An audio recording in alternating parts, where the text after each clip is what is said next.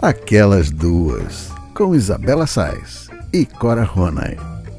Alô, alô, queridos ouvintes, muito bom dia, boa tarde, boa noite. Está começando mais uma edição do Aquelas Duas Podcast comigo, Isabela Sais, e hoje não temos Cora Ronay, que viajou a trabalho e estará de volta na semana que vem. Aí, eu resolvi chamar um amigo querido para me fazer companhia. Eu costumo dizer que ele é o meu irmão mais novo, apesar dele não parecer mais novo. Ele parece assim uns 50 anos mais velho do que eu. e já tá rindo aqui. Ele foi meu companheiro de rádio ao vivo, junto com o Léo Jaime, e eu tenho o prazer de dizer que estou aqui na casa dele, de Fernando Caruso, Caruru pros íntimos. E aí, Caruru? Que felicidade! Tô muito feliz de estar aqui, não só de estar aqui é, gravando o podcast com a Isabela, mas também da Isabela estar gravando um podcast, que é o que eu falei já para ela várias vezes que ela devia fazer, que ela devia começar, que eu achava que essa mídia tinha tudo a ver com ela. E ela falava, vou ver, vou ver. Aí bastou a Cora falar, vamos fazer, ela vai e faz. Ah, é e esquece que fui eu que falei, desde o início. Como é que foi que você falou? Que eu falei? Eu falei, vou ver, vou ver, vou ver. Essas coisas de jovem. Aí não Gente, olha só, eu preciso dizer uma coisa Aí, não, não, não, peraí, peraí, que eu não acabei. Ai, não, Deus, só, tá, não só ela aceitou, assim, com o da Cora imediatamente, esqueceu que eu que tinha falado pra ela fazer isso várias vezes, como ela chamou o Léo Jaime antes para gravar com ela e não me chamou, não pediu nem permissão, não falou nem, olha, eu vou chamar o Léo Jaime, mas depois eu vou te chamar. Não, tive que descobrir na internet mesmo, no, no, no Instagram. Descobri sabe? pelo Instagram, olha Exatamente, que absurdo. Tipo como é que você não me contou? Traído. Fernando Caruso, é o seguinte, você é muito ciumento. Eu já te conheço sou, há muitos anos. Eu sei, você é um ariano porreta, entendeu? Daqueles muito ciumentos. Gente, ele é muito ciumento. A primeira foto que ele viu, eu lá, Léo Jaime, eu e Léo cantando Eu Preciso Dizer Que Te Amo. Aí deu aquele ciúminho, aquela coisa assim, aquele sangue que subiu. Aí ele vem e me manda tudo, me manda mensagem, é, me manda eu inbox. Eu escrevi, Como eu assim? Assim eu não participei desse programa? Calma, querido, é. calma, que você vai chegar lá. Que, sabe o que acontece? O quê? Vou dizer, vou tocar a real. Léo ah. Jaime mora janela com janela. Ah, é uma coisa de panelinha mesmo. É mais entendi. perto, entendeu? Tá. Eu atravesso a rua, tô na casa dele. Sim, é por isso que eu volto a insistir que você deveria gravar os podcasts remotamente. Tá bom, vou tá? gravar. Sem, sem precisar ir na casa das pessoas, beber toda a água de coco delas, tá? É poder fazer já, por Skype já mesmo. Já bebi muita água de coco, gente. Tá uma delícia. Aliás, pena que Corinha não tá aqui, porque Corinha pena. ia adorar. Ia tomar também. essa água de coco toda também. Ia Sim. fazer uma bagunça com a gente. É. Quando ela voltar, vamos ver se a gente consegue fazer isso novo, porque aí eu quero muito também ir na casa dela para brincar com os gatos delas todos. Oito gatos. Oito gatos. Oito. Oito. Eu acompanho todos no Instagram. Todos no Instagram. E todos. você acompanha no aquelas duas podcasts também, que também. sempre tem uma foto de um gato para lá e outra para cá. Sim. Olha só, Tá tudo bem? Tudo bem. A vida tá boa? Tá boa. Melhor agora que eu tô te vendo. Muito tempo que a gente não se vê. Ai, que tava delícia. com saudade, Isabela. Eu também tava com muita saudade. Muito gostoso estar aqui com você. E eu tenho que contar para os nossos ouvintes que você que escolheu a pauta do programa todinha. Gente, eu não falei nada. Ele falou: oh, eu quero falar disso, disso e daquilo. Só Sim. dei só uma sugestão é. que ele aceitou, graças a Deus. E aí depois ele falou: não, eu quero isso, quero aquilo, quero relembrar os velhos tempos. Sim. E tá aqui, o, o programa tá acontece? tá pronto para você. Isabela já começou o podcast, tem, tem o que? Um em, em seis meses, começou em, em maio, maio. A gente começou em maio. E ela já tá de saco cheio, não quer mais fazer pauta, não quer mais fazer. Aí, quando um convidado sugere, ela fala: ai, claro, graças a Deus. Ai, ainda bem. Mentira, a gente tem a Juju. Olha, a Juju, a nossa produtora, chiquérrima, a nossa produtora é internacional, ela mora no Paraguai. No Paraguai, cara. Uhum, Olha no aí, Paraguai. Cara. Tá incrível, né? Tá, tá super tá internacional. Tá incrível, produção paraguaia. Juju é que ajuda a gente demais nessas pautas, mas dessa vez você fez a Juju ficar, ó, tranquilaça. Ela pode curtir um pouco o Paraguai. Curtiu final de semana no no, no Paraguai. Ju, esse foi um presente para você, tá? então vamos que vamos. Tá vamos preparado? Vamos. Tô preparado. Então Nem tá. lembro o que eu falei que eu queria falar, mas estou empolgado para falar. Assim que é bom. Eu gostava muito quando a gente fazia o, o, o programa na rádio. E eu aprendi a fazer rádio com a Isabela, ah, então tô muito feliz de para, estar garoto. aqui.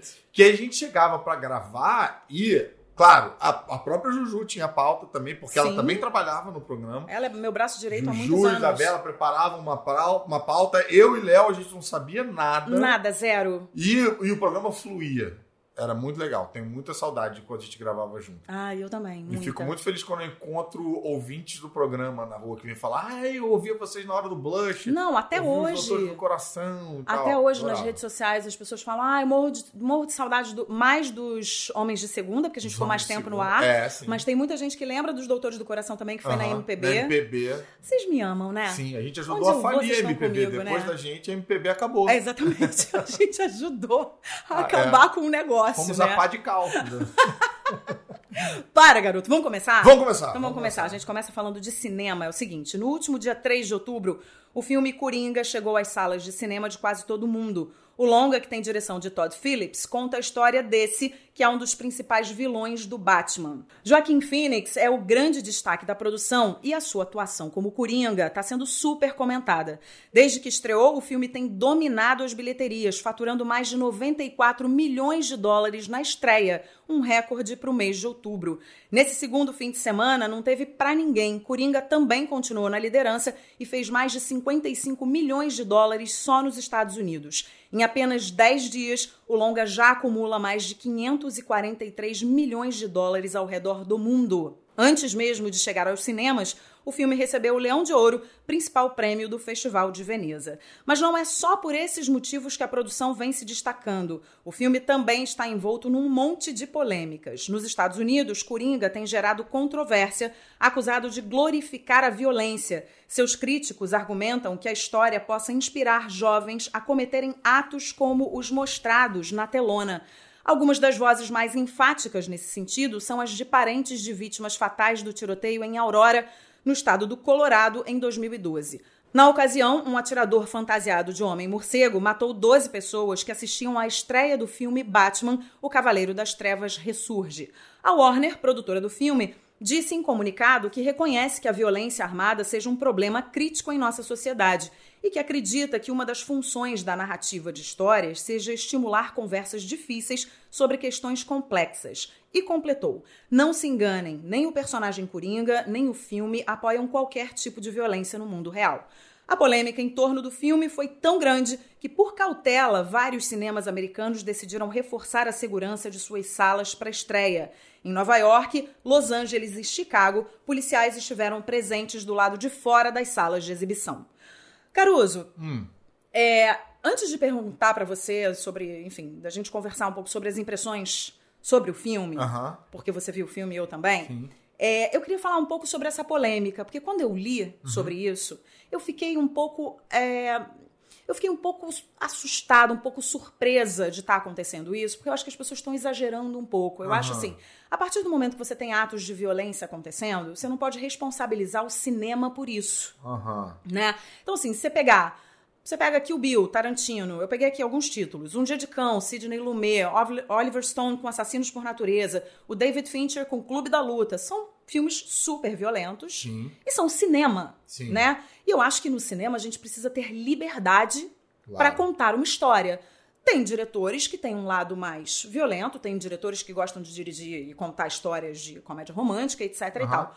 Mas você responsabilizar o cinema por estar influenciando pessoas e você reforçar o policiamento em salas de cinema, porque uhum. o filme pode influenciar pessoas e as pessoas saírem matando por aí, eu acho que não é eu acho que não é esse o caminho, não é exatamente assim que eu penso, porque senão você tem que aposentar esses diretores uhum. todos uhum. e você tem que dizer, olha, cinema, para de fazer filme de violência porque não, não, não tá dando, não tá dando certo. É, eu, eu entendo, eu fico, eu fico um pouco dividido, assim. Eu acho que essa é uma discussão bem complexa e, é, e um pouco cabeluda mesmo, porque apesar de eu concordar com a, a sua opinião, eu também enxergo que é, não é tão simples assim. Todos esses filmes, por exemplo, que você citou aí, o que o Bill, uh, o Dia de Fúria e tal, a Assassino Dia de Cão, Dia de Cão desculpa, é, o Assassino de Natureza, o Clube da Luta, realmente são filmes muito violentos, mas a gente não pode esquecer que o Coringa tem uma particularidade. Ele é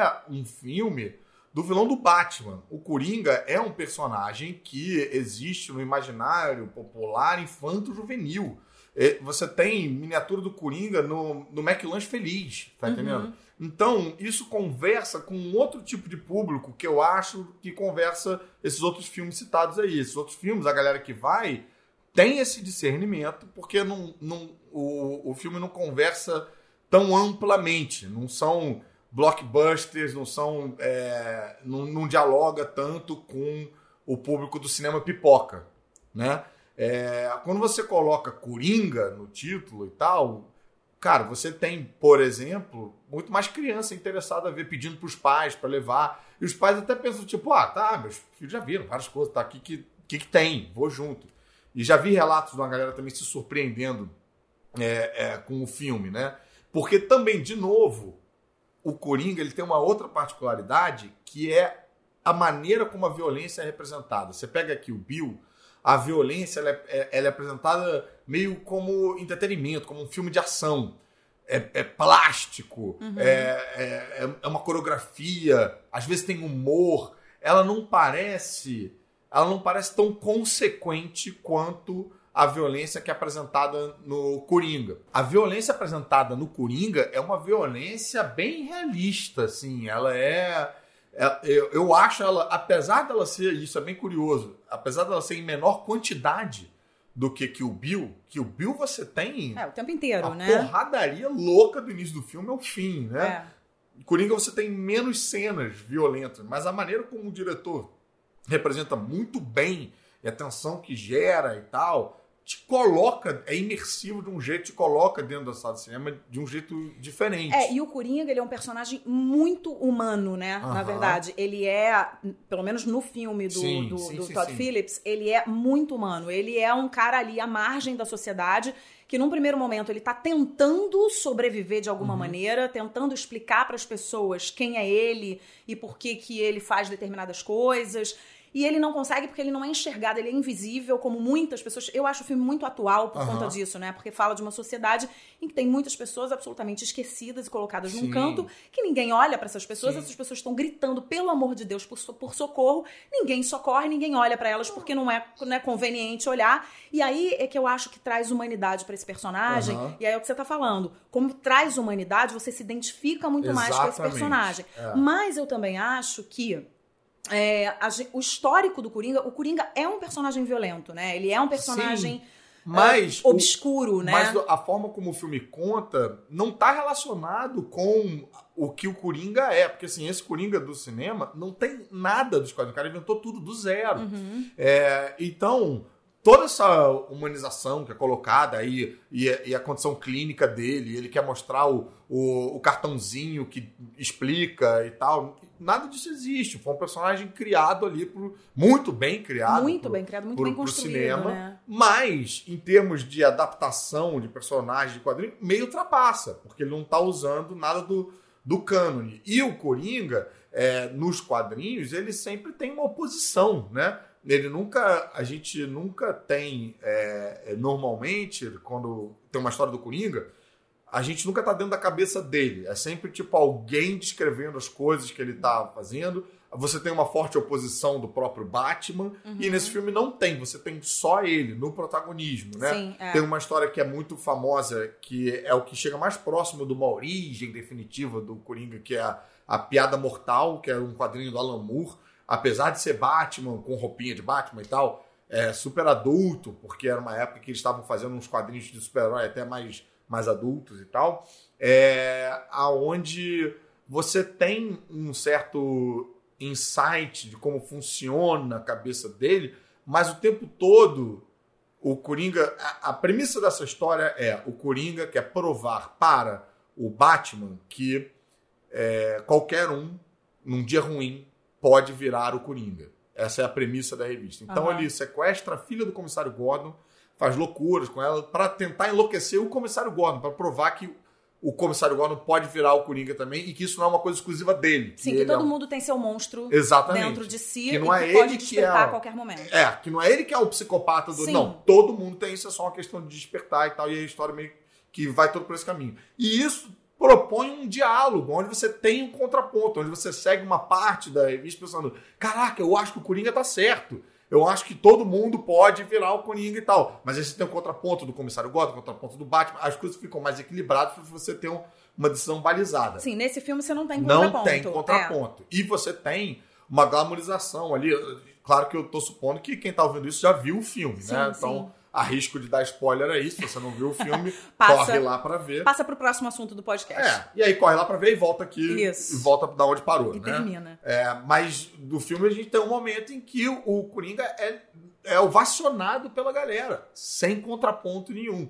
Eu entendo que, assim, eu, você, muito provavelmente todos os ouvintes aqui do Aquelas Duas têm um discernimento quando está assistindo isso. Uhum. Mas quando você está falando com um personagem que fala com o grande público, diferente do é, Assassinos por Natureza, diferente do Clube da Luta e tal, e tendo em consideração o histórico que os Estados Unidos têm de, é, de mass shooting, né, e de coisas dessa linha, e, e uma sociedade que também é, consegue ser muito opressora, né? Com as pessoas que se sentem mais marginalizadas. Aí você não precisa nem ir uhum. nos doentes clínicos, como o filme vai, mas todo mundo tem esse, essa sensação quando fica vendo as blogueiras no Instagram que tem um milhão de views e estão sempre tipo, estão na Grécia, estão fazendo não sei o quê, e você começa a meio que se sentir invisível, uhum. se sentir nada, se sentir não importando e tal. É, e nos Estados Unidos eu acho que isso até, sei lá, parece ser mais exacerbado, né? Porque a gente tem casos assim, recorrentes. Então, o que eu quero dizer é que,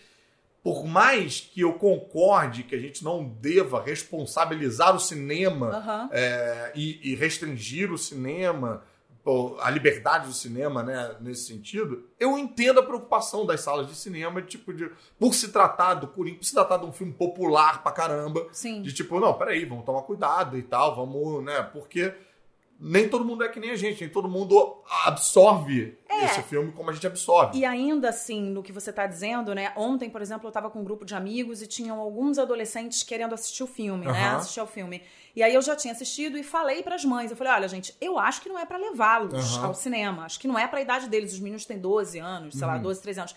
É um filme muito violento e eu acho que não é por idade deles. E tava todo mundo meio assim, não, dá para levar, eles já estão acostumados com o personagem. Eu falei, não, mas olha só, não é exatamente é. esse personagem. Mas aí eu também acho que tem que ter informação. E aí é o que você falou, não é informação para todo mundo, não é todo mundo que uhum. vai ter acesso a essa informação.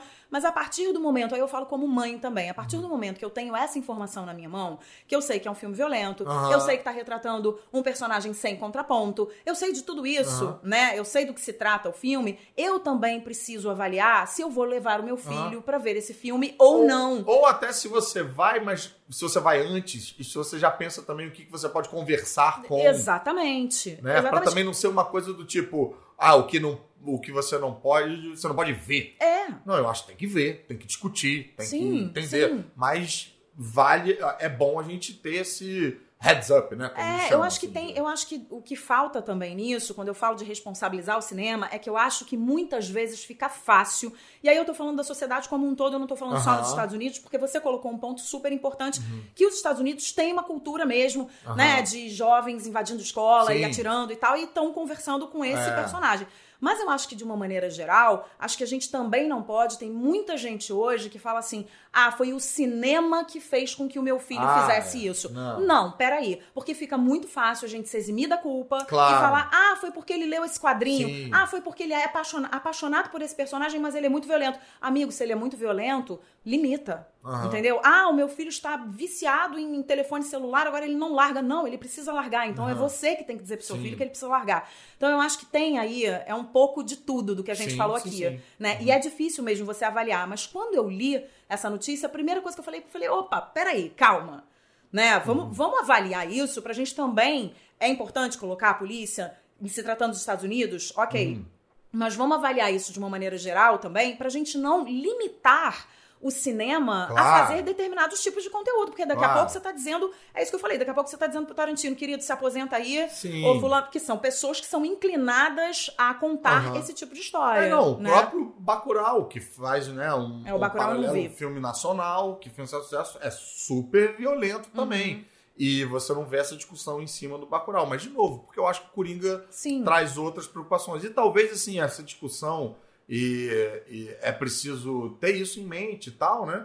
É, pô, você entende bem disso. Existem vários tipos de cinema. E aí talvez é, essa discussão da preocupação e da responsabilidade caiba mais no cinema de massa, de produção de massa, que trata com personagens assim, Sim. do que num Tarantino, do que num cinema mais autoral, do que num cinema que é, ele, é como se esse cinema viesse com prescrição. A pessoa vai lá, pessoa que entra para assistir o Tarantino normalmente tá sabe aonde está indo. Exatamente. Mas que, de novo, eu acho que é, por tudo isso que você falou, do tipo, ah, pais que estão falando com os filhos adolescentes, que querem ir, não sei o que, tá, eu acho que isso não aconteceria se o filme não fosse do Coringa.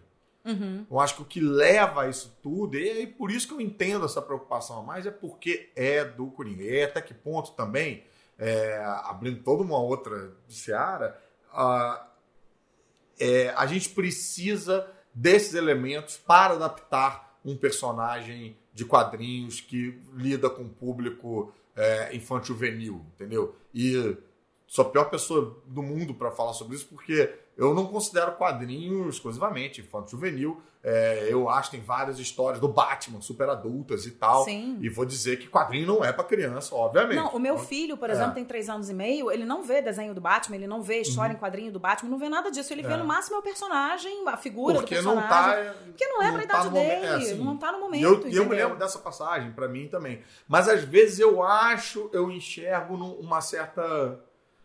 É Vai, vai, vai soar mal isso que eu quero dizer, mas eu espero que consigam é, captar aí, separar o joio do trigo e tal. Mas eu, eu acho quase uma trapaça. O Eric Larsen, que é um dos quadrinistas que eu mais gosto, ele, ele falava uma coisa assim: ele escreve quadrinho de super-herói com todo colorido e tal, esquema de super-herói. Né? Ele escreve desenha o mesmo personagem há 20 anos.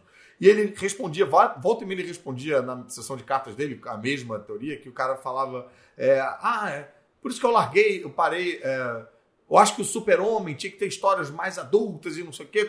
E eu era que lá você falava, cara, é, você está sendo muito injusto com o super-homem. Porque assim, você cresceu e você quer que o personagem acompanhe cresça, você. acompanhe você. Só que esse personagem não é teu, não é só para você. É para uma porção de gente Exatamente. e é para um público infantil também, é para um público infantil juvenil também. Então, o, o que você está querendo fazer atende a você, mas destrói uma marca, destrói um personagem que tem uma rentabilidade muito grande, que tem uma importância para a indústria muito grande também, uhum. que é de trazer novos leitores para essa indústria. E aí você tem que ter o discernimento de quando aquilo não está mais te atendendo, preciso procurar outras coisas. Uhum. Então, eu também às vezes me pergunto de, pô, será que é, é, não é uma certa trapaça, tipo, o, você fazer isso com o Coringa, entendeu? Será que não dá pra você contar uma história com um Coringa que seja acessível, que não tenha essas preocupações? E aí conta essa história adulta e violenta, não sei o que, tá, com um outro personagem, com uma outra. Sabe? Cria um outro personagem Cria do zero. Um outro, que seja é, assim. Enfim, Sim. Que, porque aí a gente entra nessas discussões, porque a gente está falando com um, um, um, personagem que é direcionado para todos os públicos, e aí Sim. você está contando uma história que não é direcionada para todos os públicos. Então vai ter atrito, vai ter conflito, vai ter como é que a gente separa isso direitinho para ninguém brigar é. e tal. Também sou a favor da gente ter é, bem claro, né? Tipo, o, os tipos de adaptação e tal. Mas, ao mesmo tempo, eu me pergunto de...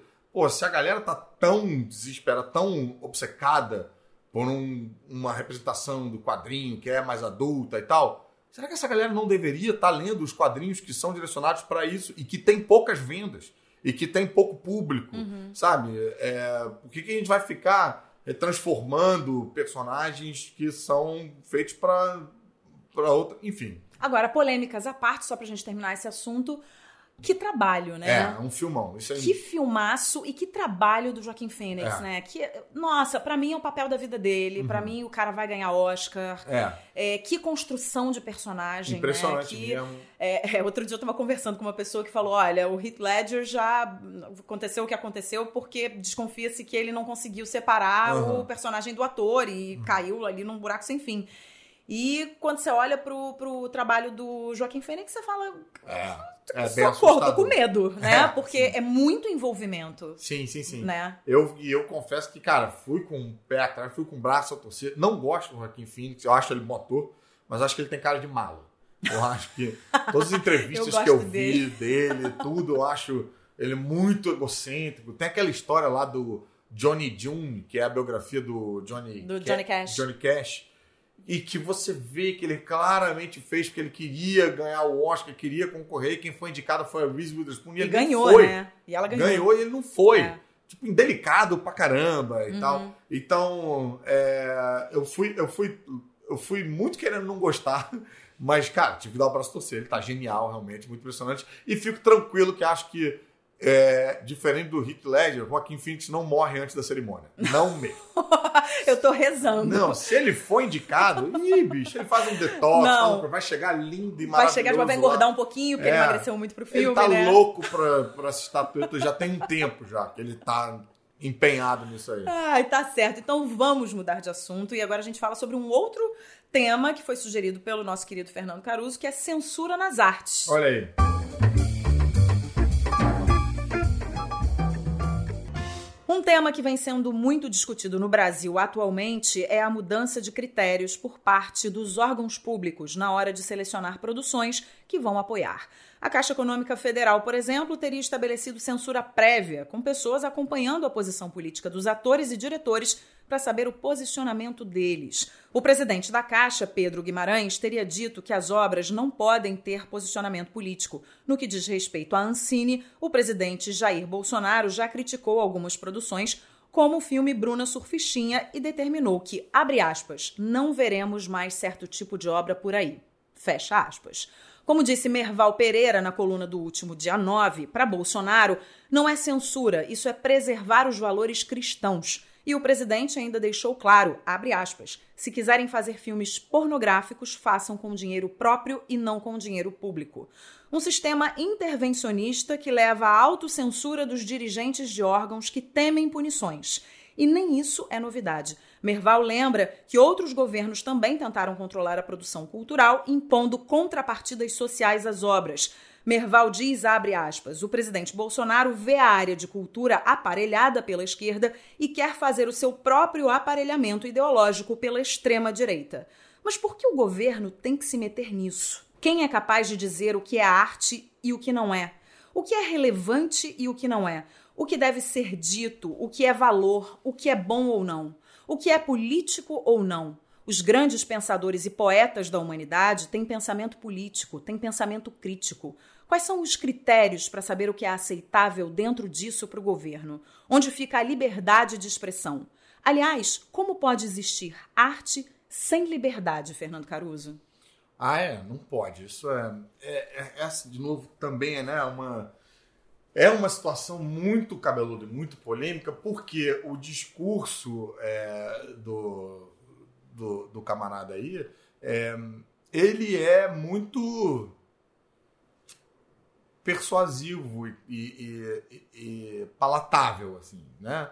É muito fácil de você falar, é, é, gente, ué, quer fazer de um jeito que quer fazer o seu negócio, faz com dinheiro próprio. Realmente, tudo parece muito simples quando você coloca dessa maneira mas é muito mais complicado. É muito difícil você fazer cinema com dinheiro próprio. É proibitivo. Não claro. tem como.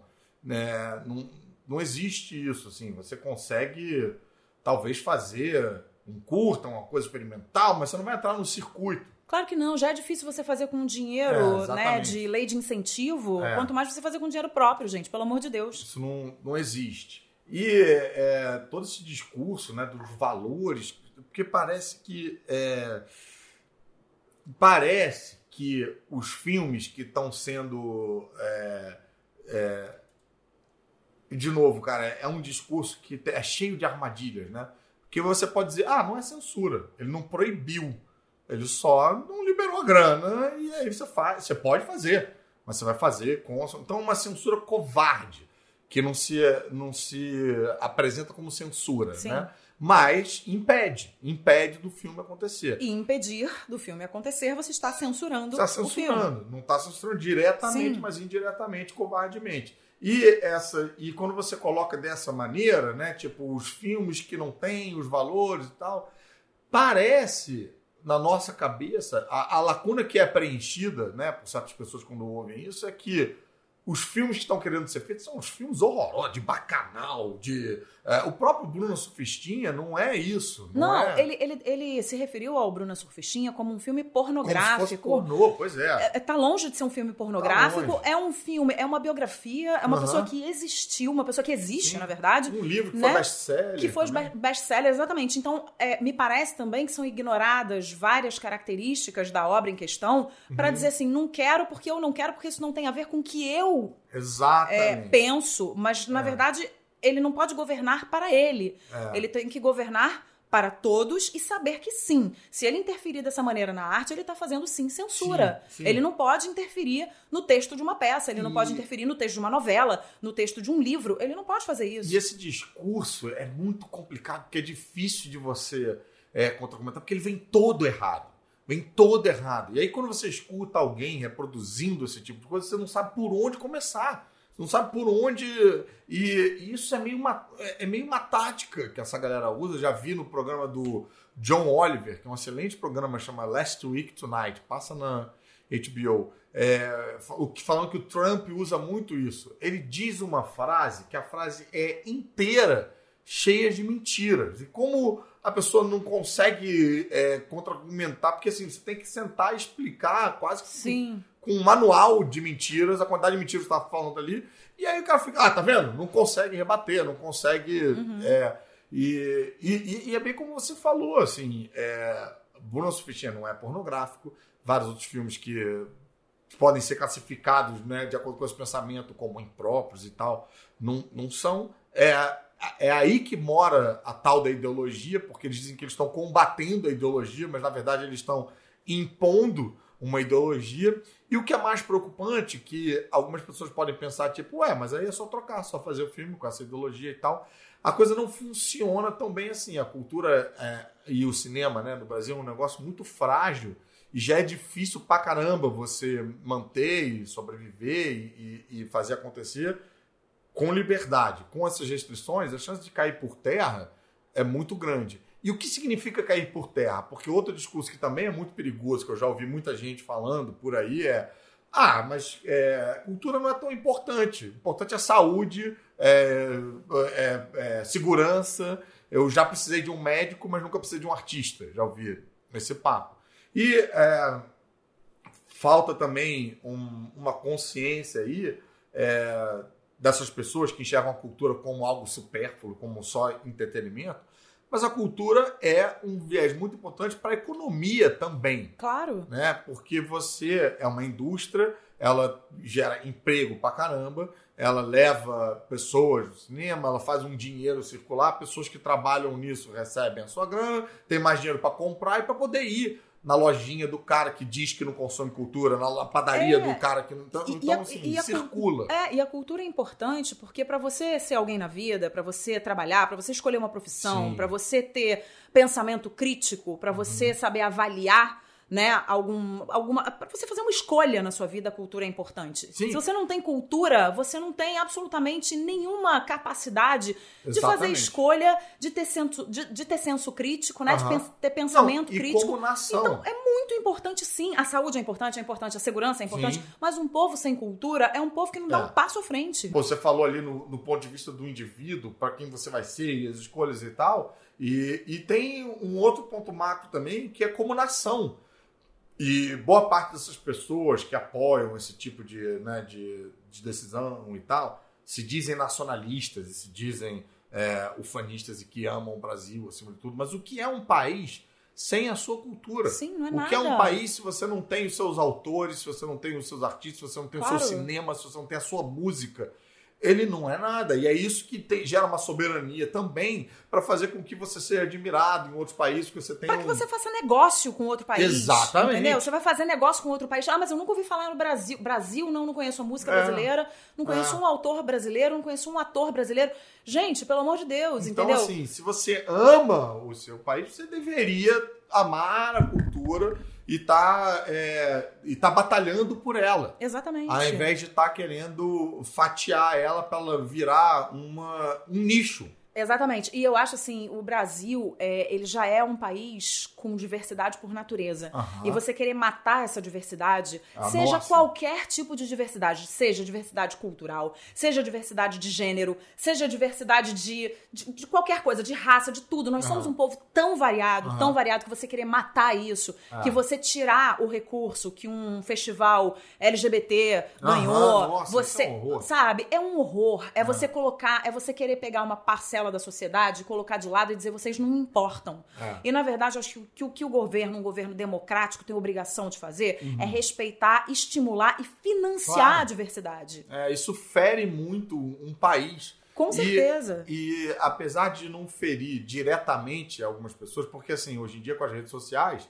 é, o, as pessoas ganham mais voz e tal, e quem tem mais seguidor acaba tendo mais voz e tal. E, e os artistas acabam sendo muito apedrejados, né? Porque eles estão vociferando isso. Uhum. E as pessoas falam, ah, é, os artistas agora só querem saber defender o deles e tal. E ah, acabou a mamata, né? O, o que eles falam como se houvesse Sim. uma mamata que não. É, como se ator, é. né? Como se diretor, como, como se, se as pessoas todas dessa área não ralassem é. muito para conseguir alguma coisa. E né? é surreal, porque normalmente a mamata, quando ela existe, ela normalmente atende o público de direita. É tipo o fulano políticos, não sei o que, que usa uma lei de incentivo para bancar o próprio casamento, né? É, mas enfim, é só pesquisar que a galera que essas coisas aparecem.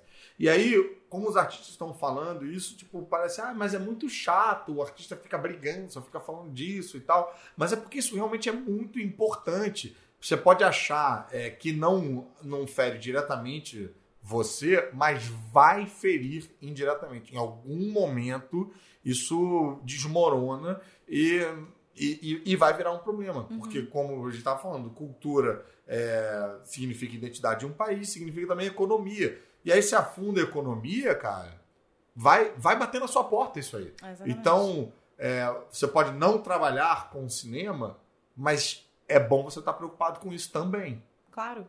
A gente tem filhos, né? A gente uhum. tem pessoas que a gente está formando, uhum. né? Então, quando eu olho para isso, eu fico muito preocupada. Eu uhum. falo que, tipo, o que, que eu vou oferecer para o meu filho? Uhum. Se você só vai fazer um tipo de produção, porque só é. um tipo de produção importa, Sim. né? Eu acho que a democracia é isso, é você fazer vários tipos de produção e você escolhe o que é. você vai consumir. Claro. E você escolhe o que você vai apresentar para o seu filho. E quando o seu é. filho tiver poder é. de escolha e pensamento crítico, ele vai dizer: Eu quero isso e eu não e quero isso. O que é mais curioso é que, assim, essa é a galera que defende o desaparelhamento do Estado, que acha que o Estado não tem que decidir a vida. Que é, aí é coisa comunista. Se o Estado que decide é coisa comunista. Mas é isso que o Estado está fazendo é, o que você está. O discurso que você acabou de falar agora é um discurso liberal, no sentido de você Sim. ter opções claro. e o consumidor escolhe o que ele vai consumir. É Mas o que o Estado está fazendo é ele determinar o que, que o consumidor vai consumir. Há uma contradição, né? Exatamente. Esse é um Estado liberal comunista. É.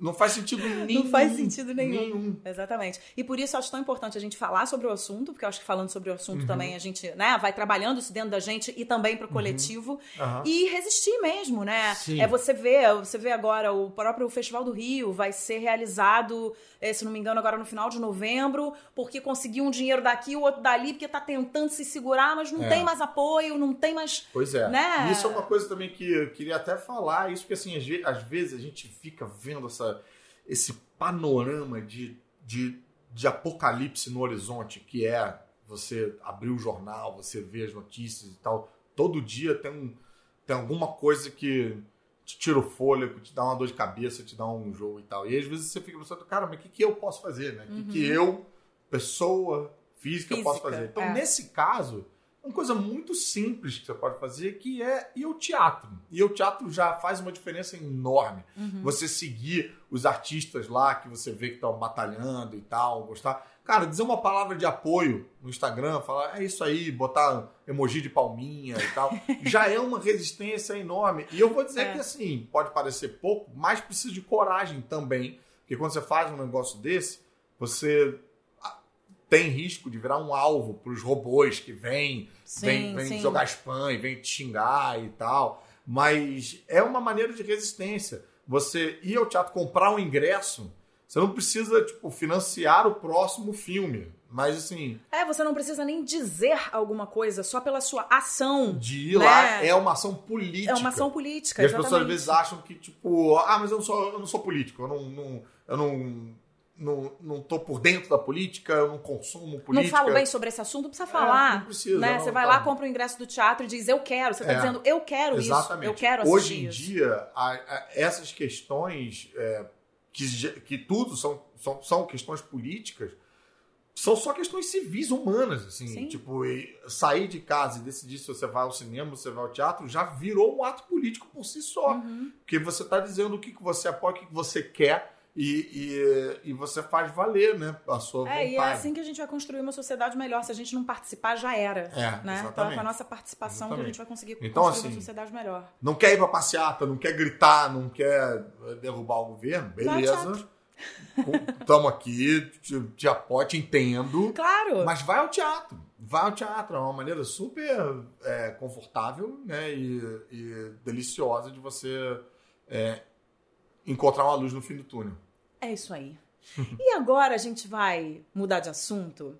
É preciso contar para os nossos ouvintes que quando a gente fazia os Homens de Segunda, lá nos idos de 1820, é, a gente tinha not... o programa inteiro era assim, gente, notinhas absolutamente sem pé nem cabeça. Sim. Juju que, corria atrás. Juju né? corria muito atrás. Que Fernando Caruso adora, porque o Fernando Caruso adora. Isso aqui é tudo, é tudo fingimento, viu, gente? Ficar falando sério de coringa, de política, porque o que ele gosta mesmo é, é bagaceira. É da bagaceira. Né? É da bagaceira. Ai, mas é muito bom, né? Era muito bom, não? E a gente chegava lá e sempre tinha uma notícia de alguém na China que fez alguma coisa. Sempre. E a gente nunca sabia o que, que era. A Isabela e a Ju sabiam, né? Que elas faziam a pauta do programa. Mas eu e o Léo, a gente sempre era pego de surpresa. E era tão divertido, era tão divertido. Então, aí Fernando Caruso falou assim: a gente pode escolher algumas pautas, mas a gente pode ficar meio livre no final pra gente comentar algumas notinhas, assim, engraçadas. Eu falei, eu claro que pode, porque ele tem saudade. Então a gente vai comentar algumas notinhas agora. Eba!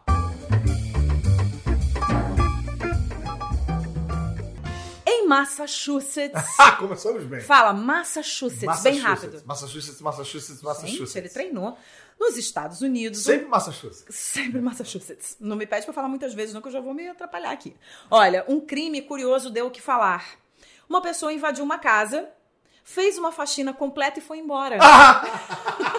Sem levar absolutamente nada. O morador da casa, Nate, de 44 anos, disse à imprensa que esqueceu a porta aberta. Ao chegar em casa, percebeu que as camas estavam feitas, os tapetes aspirados e até os banheiros estavam limpos. A polícia chegou a investigar o caso, mas não achou os suspeitos. As autoridades acreditam que um serviço de limpeza tenha entrado na casa por engano. e nunca foram cobrar o serviço na casa do Nate. E eu vou te falar que esse engano é muito bom. Quem quiser se enganar lá em casa, eu vou deixar meu endereço, tá? Porque eu vou adorar chegar em casa, tá tudo limpinho. É, mas não sei, aqui no Brasil, quando a, gente, quando a gente diz que alguém entrou em casa e limpou tudo, é porque não sobrou nada. É um pouco diferente, é um pouco né? Diferente. É melhor a gente ir para os Estados Unidos é. e pedir que isso aconteça lá, é. né? Só em Massachusetts mesmo. Só em Mas o Nate deixou aberto. Eu acho que o Nate agora nunca mais vai trancar a casa, né? nunca tipo, mais. Que coisa de louco, cara. E eu, eu gosto de pensar que é, existe essa possibilidade, claro, que a polícia está suspeitando, né? Do, do, de um serviço de limpeza, viu? Ah, tá destrancado porque é para limpar. Mas eu gosto mais de pensar na possibilidade de um vizinho do Nate que achava que o Nate era um porco e que já tava há um tempo já falando, mas esse cara não um arruma isso. Mas esse copo tá em cima dessa mesa de centro tem três dias, pelo amor de Deus. Aí passou, viu a porta aberta e falou, é agora. É agora. Vou limpar. Vou limpar. E aí, e aí foi. Foi, tipo a Mônica do Friends. tá bom. Eu gostei dessa ideia. E é. depois eu vou deixar meu endereço nas redes sociais. Quem quiser passar lá e fazer uma limpeza completa. É um faxineiro vigilante. É um faxineiro vigilante. Agora ouve essa. A americana Cristina foi convidada para ser madrinha do casamento de sua irmã. Pera, pera. A americana ela é Christina. Christina. Christina. Yeah. Oh, sorry. a americana Christina foi convidada para ser madrinha do casamento de sua irmã. Posso ler assim agora? Tava demorando. e a noiva disse que ela poderia escolher o traje que quisesse. A Cristina levou a dica ao pé da letra e apareceu no casório fantasiada de Tiranossauro Rex. ah, Fernando Caruso não dá, não dá. Ah. Pois é, uma daquelas fantasias infláveis que parecem uma boia. E aí, o caso aconteceu lá no estado de Nebraska, a foto da cena viralizou e a Cristina garante que a noiva e os convidados encararam super bem a brincadeira e que a fantasia foi dada como presente à noiva bem-humorada. Ou seja, oh. você vai lá, fica na beca para casar, sua irmã aparece de T-Rex e tá tudo certo. É, eu não sei não, porque assim, é realmente. uh, a, a, a noiva devia conhecer a Cristina, né? Na hora que ela fala, pode ir do que você quiser e a Cristina falou, posso do que eu quiser é mesmo. Irmã dela, é irmã menino. Então, é então, sabe, a irmã dela que Sabe bem o bicho que tava lidando ali, entendeu? Então, quando ela vê o olhinho brilhando, perguntando, mas posso do que eu quiser mesmo? ela sabe que, ih, lá vem, Cristina vai aprontar de novo. Olha, se você, por exemplo, quisesse aparecer no meu casamento do jeito que você quisesse, eu jamais permitiria. é, você sabe. Porque eu te conheço. Você não pode falar isso pra mim. Eu, eu te conheço e eu sei é. que não vai vir coisa Fala boa. isso pra Cristina Anossauro Rex também, não, não é uma boa Não é uma boa. Mas eu acho que ela sabia, então por isso ela liberou. Mas eu, por exemplo, é, porque a gente sabe que é muito delicado no casamento, o centro das atenções é a noiva. Claro, gente, ela tirou Não pode todo ser o o Tiranossauro Rex. Mas foi, né? É, se for, cara, se fosse aqui o meu casamento, cara, parece um Tiranossauro Rex, a Mariana fazia cair outro meteoro para causar outra extinção. Imagina o álbum de casamento dessa pessoa. Só vai ter T-Rex, vai ter uma fotinho dela lá no canto e o Sim. resto é tudo T-Rex fazendo cara de boca. E o T-Rex tentando comer bolinha de queijo com aquelas mãozinhas curtinhas que não, que não vai conseguir não pegar. pegar. É. Complicado. Complicado. Tá certo. Olha, a nossa última nota é a seguinte. Eu deixei a melhor pro final. Ah, meu Deus. Essa foi no Canadá. Essa foi no Canadá. Um adolescente de 16 anos deu uma desculpa um tanto inusitada para tentar justificar o erro. O jovem disse aos policiais, presta atenção, Fernando Caruso, que o pararam, que ele tinha comido muito frango empanado e precisava urgentemente de um banheiro. Por isso ele estava em alta velocidade, uhum. né? Presta atenção. Segundo o registro da polícia, o rapaz dirigia um Camaro e chegou a atingir 170 km por hora Caramba. por causa do frango empanado. Vai bolando a piada aí. Apesar da desculpa, a polícia multou em R$ 2.800 pela velocidade e R$ 600 por dirigir sem supervisão e ainda mandou um recado importante para a comunidade. Nenhuma desculpa é admissível para andar acima do limite de velocidade, ora bolas. Estão pensando o quê? Qualquer, qualquer frango assado? É, não, ele, ele deve ter se confundido. Ele tá dirigindo um Camaro, não estava dirigindo um Cagaro, né? e, cara, um cara desse tá claramente cagando para as leis, não é? É isso, gente, tá é. tá vendo? Não consigo nem falar depois. Perdemos Isabela. Não, gente, olha, uma das coisas mais legais de trabalhar com o Fernando Caruso é o seguinte: você vem com uma nota que você acha que ele vai fazer uma coisa assim, ah, é, poxa, que engraçado e tal. Cara, ele vem com uma tirada e é muito rápido. Esse menino é de uma rapidez. Não, não é muito rápido, não. Não, é rápido. Rápido é o canadense com o frango empanado no estômago. Eu, eu tive que foi tempo. a 170. Você tava né? elaborando aí a notícia, deu, deu, deu tempo. É, eu, eu quis te dar tempo. Falei, vai elaborando aí a piada, é. né? Uhum. Mas é isso, então não comam frango empanado. frango empanado, porque isso resulta em multas de trânsito. É o que é, a gente pode concluir. É o que a gente tira. O que a gente tira da lição de moral que a gente tira desse programa. Não comam frango empanado. É, é frango empanado mesmo? Frango empanado. Frango, frango empanado. Frango empanado. Foi, Caruso. Tá... Não, frango empanado mexeu fez, com você? Fez um barulho ali, eu fiquei preocupado. Então, não comam frango empanado. No Canadá. No Canadá. Isso é muito importante. Muito você importante. que está indo ao Canadá tirar férias. Aparentemente, no Canadá, os banheiros são muito distantes que precisa que você vá a 170 km por hora para arranjar um lugar para cagar. Porque ela... E ele ficou pobre, o menino, porque ele foi multado foi numa multado. grana, né? Já tinha morrido na grana do Camaro e do frango empanado. e agora da multa. Agora da multa. Já era. É. Muito bem, Fernando Caruso, estamos chegando ao final do nosso programa ah. e temos as dicas. Você pensou em dicas? Eu te dei dever de casa. Eu falei, você pensa numa dica qualquer, uhum. qualquer coisa, teatro, o seu podcast que você tem que falar. Tá. O Fernando Caruso tem um podcast também muito bacana, que é o Podcrastinadores. Muito bem, Isabela! eu quase que eu. Cara, mas ninguém acerta esse nome de primeira, não. Sempre é precisa de uma edição falar. pra. É, então. Ah. E fala do seu podcast, tá fala de alguma dica que você queira dar. E no final a gente sempre fecha com uma dica de música que a gente bota na nossa playlist, que a gente tem uma playlist maravilhosa no Spotify. Tá bom. Tá? tá. Então diz aí. Então tá. Vou fazer todo o meu jabá, isso vai demorar uns 20 minutos. Ih, tá? não dá não, porque já dá tá no... Sim. Vai não, vou cortar. Não, vamos. Vou não, cortar. Eu, o quê? Vou não cortar. vai cortar não. Vou cortar não a dica. Paulão, não corta, tá? é, é o seguinte... Eu tenho podcast também. Se você tá aí ouvindo podcast e, e, tá, e tá desesperado ou desesperada, porque eu não consigo esperar uma semana inteira pro próximo aquelas duas, ah. você pode me ouvir no Podcastinadores, que está no Spotify, está no site podcastinadores.com.br. A diferença é que o meu podcast é sobre filmes e séries de TV. A gente lançou recentemente um episódio inteiro falando sobre o Coringa, esmiuçando o filme cena Olha. por cena. A gente vai cena por cena falando o que a gente achou, o que aquela cena significou pra gente e tal. Então, duas horas aí de, de material. Então tem lá, você procura, tem um com o Léo Jaime falando de trilha é, sonora. De trilha sonora, é, muito legal. Recomendo bem. É, também tô na rádio, no, na Rádio Mix, fazendo o Geek Mix, falando de notícias de cultura pop, é, videogame, quadrinhos e filmes, essas coisas. Então a gente tá lá ao Tudo vivo. que você não gosta, né, Fernando? Tudo que eu não gosto. Nossa, tudo ele ama. E falando nessas coisas que eu não gosto, eu tenho também um site indicando quadrinhos obscuros toda semana. Toda quarta-feira eu faço uma resenha de quadrinhos. Eu fico tristíssimo porque as pessoas não deixam comentários no site. Isso é, o, o, site parece que é uma, é, um, é, um, é, uma arte morta. É, né? site é coisa do passado, e-mail é coisa do passado. Pois Você é. tem que deixar nas redes sociais. Mas eu tô lá vivendo no passado e querendo que as pessoas em algum deixem. lugar do passado, tô ali em algum lugar do passado. querendo que as pessoas deixem comentários na caverna do caruso.com.br. Então vou ficar muito feliz de conhecer e trocar ideia com os ouvintes e as ouvintas do, aquelas duas. Eba. É, e também tem o meu canal no YouTube que é também Caverna do Caruso, youtube.com.br Caverna do Caruso. Toda terça-feira falando de assuntos variados. Tem cultura pop, muita cultura pop, mas de vez em quando a gente fala, por exemplo, de capivaras.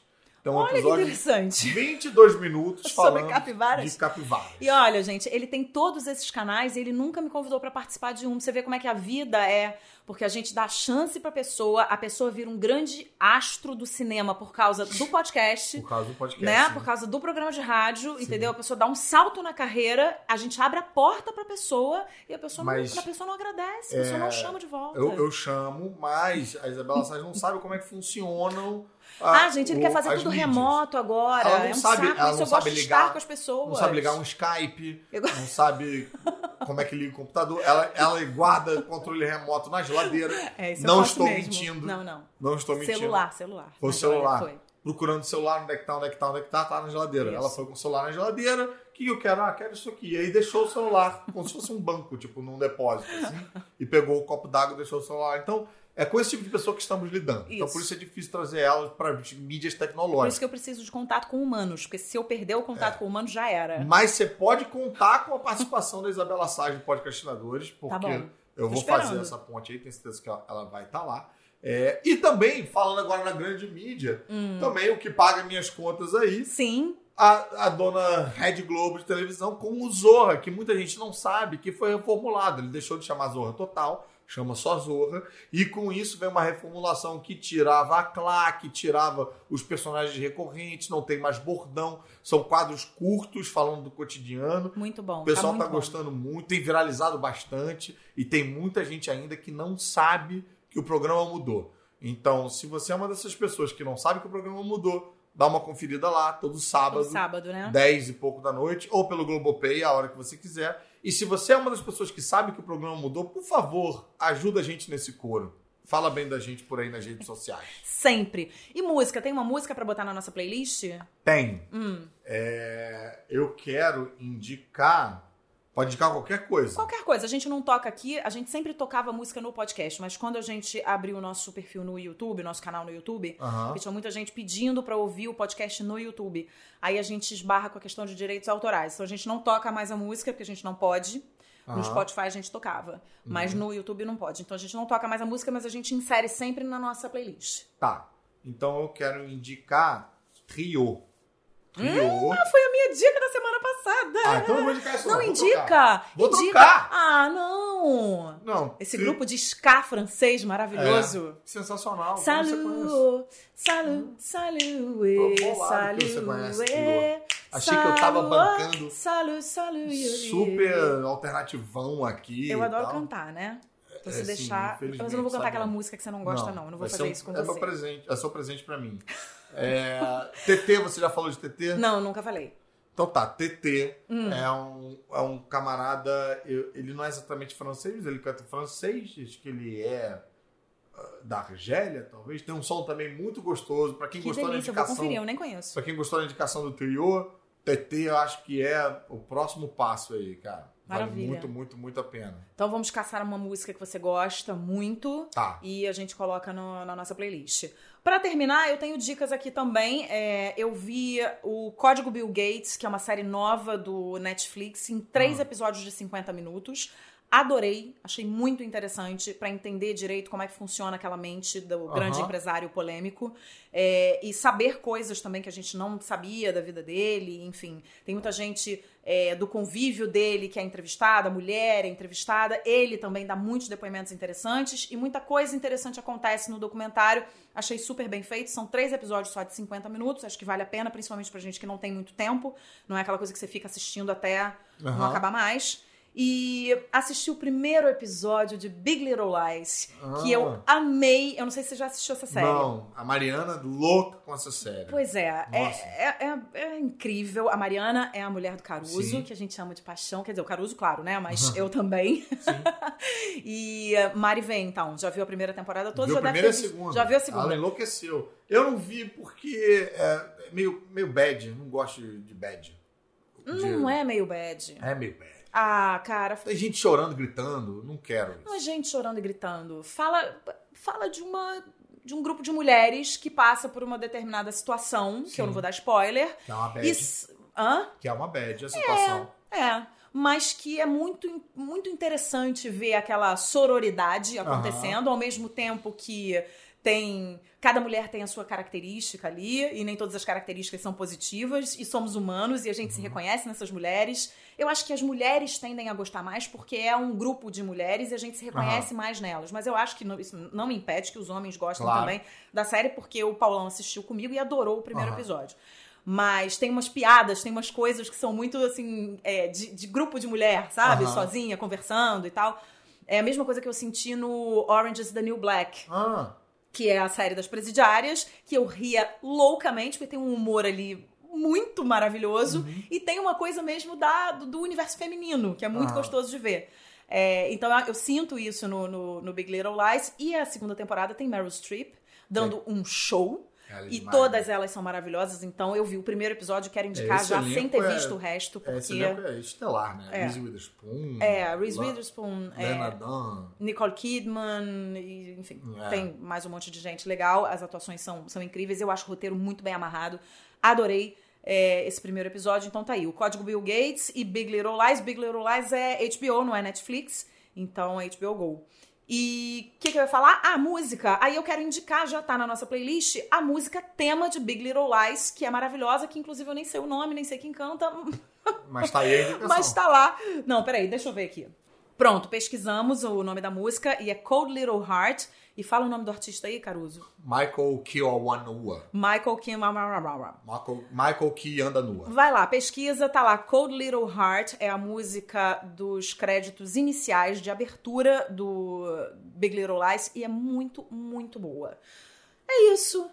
Ah, não, acabou. Ah, mas muito rápido. Ah, Caruru, vou Você- te chamar de Caruru eternamente, tá? Tá. Você é o meu eterno Caruru, meu eterno irmão mais novo que parece mais velho. Você me chamar de Caruru não tem problema. O problema é que todo mundo que ouve você me chama de Caruru também. Pois é, é um apelido carinhoso. E é por isso Fofo. que é, os, as ouvintes daquelas duas podcasts precisam chamar a Isabela de Zabelão, que é o apelido dela que Mas ela esse não gosta. pega, esse não pega. Pega sim. Pega não. E eu acho que é a combinação perfeita pra Caruru, entendeu? Caruru e Isabelão. É tipo um. Uma dupla sertaneja. É, um, um, um, dá um trio nordestino faltando uma terceira pessoa. Vamos fazer, vamos chamar o Léo. Léo Jaime. É, a gente precisa de um apelido é, Hum, da terra pro Léo Jaime, entendeu? tá, vamos criar e depois a gente Vamos conta pra criar, ele, sim. tá?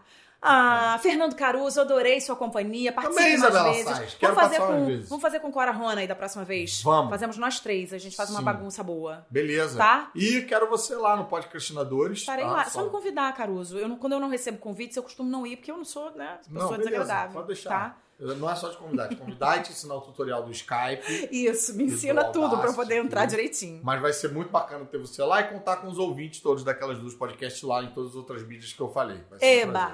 Um beijo muito grande pra você e até a próxima. Até vai a ter, próxima que certeza. venha logo. Valeu! Semana que vem, Cora Rona está de volta. Beijo, queridos ouvintes. Até lá. Aquelas duas, com Isabela Sais e Cora Ronay.